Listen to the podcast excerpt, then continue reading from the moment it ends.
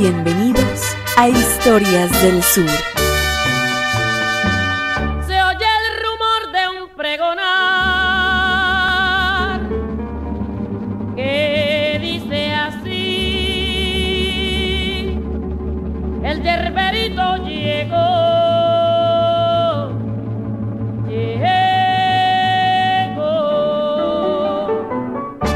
Todos conocemos el sufrimiento por un dolor estomacal agudo y hemos realizado la respectiva llamada de auxilio a nuestro farmacéutico de confianza, con la esperanza que muestre sus habilidades y desaparezca nuestro malestar con una pasta mágica. Este viejo oficio, conocido por la mayoría de ustedes, tiene sus inicios en la Europa de la Edad Media.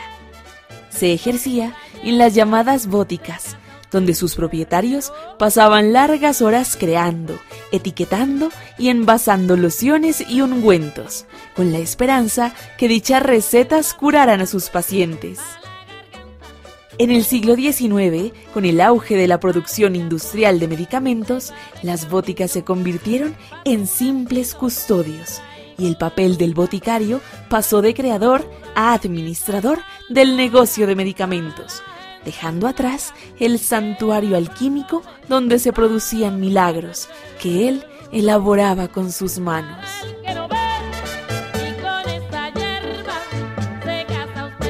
Hoy, en Historias del Sur, Rastraremos los inicios del enigmático oficio de las bóticas para comprender su incidencia en la comunidad pastusa a finales del siglo XX. Para hablar de las bóticas y la labor del boticario en Pasto, tenemos que remontarnos a los primeros años de vida colonial en el suelo neogranadino. Según Reina Pérez en su artículo Bóticas y Boticarios del siglo XVI, los primeros boticarios datan del siglo XVI y se ubicaron en tiendas donde elaboraban sus medicinas. Para ejercer su oficio era necesario contar con conocimientos en materias como la física, química y biología. Luego de acreditar dichos estudios, la gran mayoría obtenía la licencia para establecer una bótica y ejercer la profesión. Según la legislación de esa época y de acuerdo con las evidencias de la práctica, en el periodo colonial no era lo mismo ser boticario que médico, ni médico que cirujano. Si pudiéramos establecer una jerarquía, primero vendría el médico, quien se encargaba de las enfermedades internas, luego el cirujano, que curaba las externas, y finalmente el barbero, quien se encargaba de afeitar, sangrar y sacar muelas.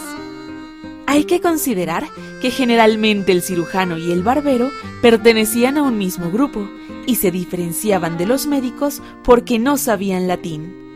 Los boticarios estaban en el último peldaño de la jerarquía ellos pueden considerarse como pertenecientes a otro gremio, que quizás no tenía tanta alcurnia, pero sin importancia, por cuanto los médicos tenían prohibido realizar por sí mismos los medicamentos. Dejando atrás la colonia y dando un salto hasta el siglo XIX, las antiguas bóticas estaban conformadas por tres locales. El primero, para la atención al público, en el cual se exhibían artículos variados, desde medicamentos hasta compuestos de uso para todo público. El segundo, para la preparación de las fórmulas, donde estaban todos los utensilios requeridos para la preparación de recetas médicas.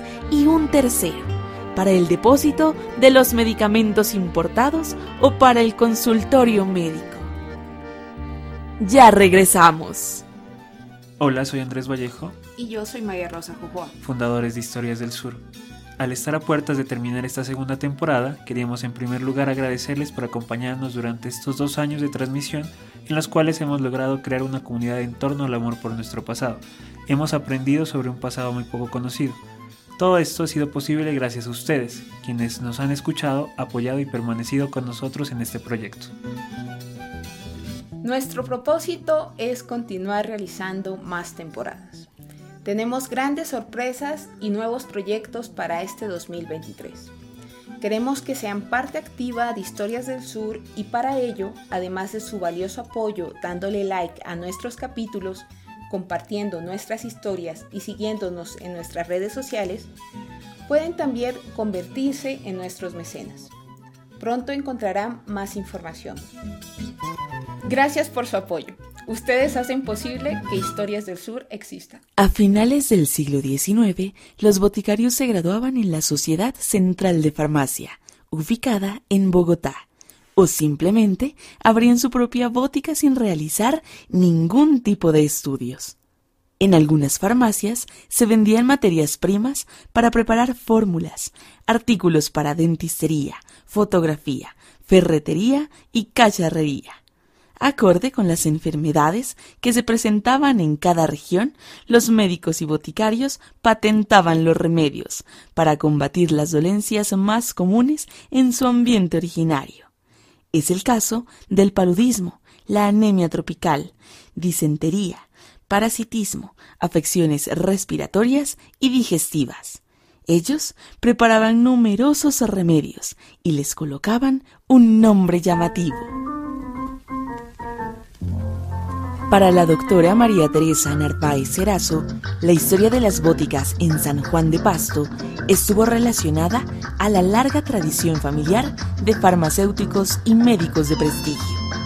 La mayoría se encontraba en el centro de la ciudad y contaba con un gran mostrador para atención al público y vitrina de sus medicamentos.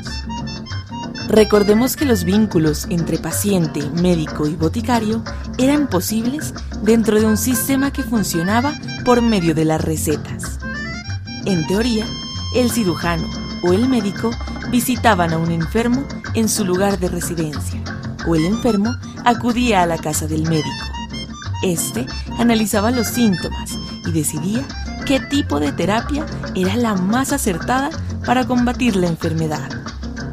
En el caso de los boticarios de nuestra ciudad, ellos guardaban una estrecha relación con la medicina, o eran médicos prestigiosos que recibían la receta directamente del paciente y la preparaban en su consultorio. Según las revistas de 1938, las bóticas de San Juan de Pasto eran las siguientes. La Bótica Sucre, que se encontraba entre la calle Quinta y calle Sexta, la Bótica Popular, entre la calle Sexta y la calle Séptima, la Bótica Bolívar, que se ubicaba entre la calle Sexta y calle Séptima, la Bótica Ecuador, ubicada entre la calle Octava y entre carreras Tercera y Cuarta, la Bótica Urella, calle Novena, entre carreras Cuarta y Quinta, la Bótica Continental en la calle Sexta y calle Quinta, la Bótica Continental sucursal, entre la calle Octava y carrera Tercera y Cuarta. La Bótica Andina, ubicada entre la calle Sexta, entre la carrera Séptima y Octava. La Bótica del Doctor Rosero Pastrana, situada en la calle Quinta, entre la calle Séptima y Octava. La Bótica del Doctor Guillermo Armelé, entre la carrera Cuarta y Quinta. Y la Bótica del Doctor Segundo Recalde, ubicada en la calle Octava entre carreras quinta y sexta. Entre las bóticas más reconocidas de la década de los 50 estaban la Bótica de los Médicos, que apareció antes de los años 50 y hasta hace poco aún prestaba sus servicios. María Teresa Narváez, en su artículo acerca de la historia de las farmacias, menciona que su boticario hacía fórmulas magistrales, mostrando su pericia y conocimiento. Por otro lado, en 1953 se funda la Droguería Humanitaria, con el fin de servir a un público más amplio de la ciudad, de una manera especial al cuerpo médico de Pasto. Actualmente se mantiene en funcionamiento y está ubicada en la calle 18 con carrera 19. La Droguería Americana, con más de 50 años de antigüedad y abierta al público. Está ubicada en la calle 18, contigua a la iglesia de la Merced, y fue la primera droguería en Pasto en importar y vender materias primas a las droguerías del departamento. Al igual que en el resto del mundo, en Colombia, el servicio farmacéutico y en San Juan de Pasto ha ido evolucionando de la mano de la medicina y el empírico mundo de las bóticas.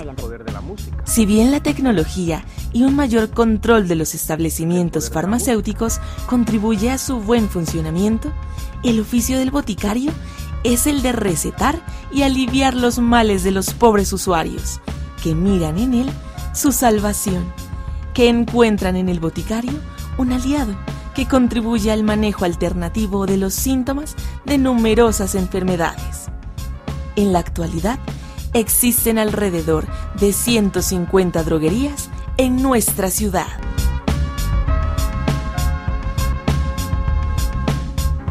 Recuerda calificarnos y seguirnos en nuestras redes sociales, buscando el nombre Historias del Sur. Esto nos ayuda a seguir creciendo. La investigación estuvo a cargo de Andrés Vallejo y María Rosa Jojoa. El guion estuvo a cargo de María Rosa Jojoa. La voz estuvo a cargo de Angie Narváez. Gracias por escucharnos durante todo el año. Hasta la próxima.